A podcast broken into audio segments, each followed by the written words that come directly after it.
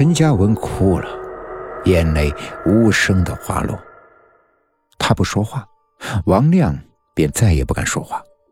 在恐惧和罪恶感的双重折磨下，他怔怔的看着这个每天都见面的男人。他该用了多少的力气，才能和仇人同住在一个屋檐下，忍耐至今？他本来不会死的。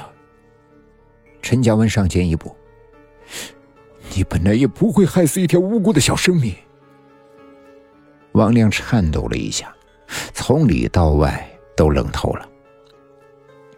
婴儿车被你卷到了卡车底下，他还活着。如果你没有闯红灯，而是停下来，他就不会死。可是你就那样，像一阵风似的开走了。我跟妻子在后面怎么追也追不上你，眼睁睁的看着你的车子不见。我儿子一定是在哭吧？你真的一点声音都没有听到吗？你肯定听见了，不然你为什么要先把头？从窗户里伸出来看了一眼，才突然闯了红灯。我真的，真的不是存心要害孩子的。我以为只是勾住了婴儿车，只要一开车就会甩开了。我怎么知道会被卷到车底下？放屁！你就是怕我们要找你要钱，你怕惹上官司。警察一直在找两省交界里的隧道内。才发现了那辆变形的婴儿车，你竟然，你竟然就这样拖着婴儿车，拖着一个才一两百天的婴儿，跑了一百多公里，他是被你活活的给拖死的。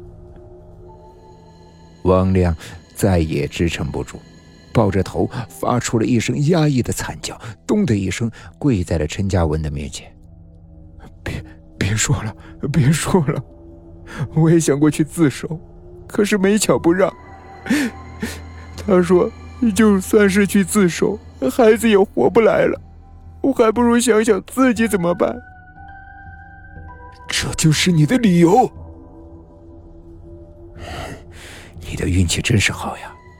偏偏那天那个十字路口的监控坏了，你的货车又没有上牌照，警察怎么找都找不到你。几年下来。连我跟我老婆都绝望了，哼！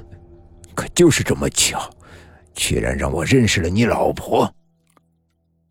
你，你是来报仇的？你杀了我吧！求求你不要伤害我老婆跟孩子，他们是无辜的。好啊，那就看你要怎么做了。我的耐心快要用光了。王亮扑通的一声。像一滩烂泥一样的倒在了地上。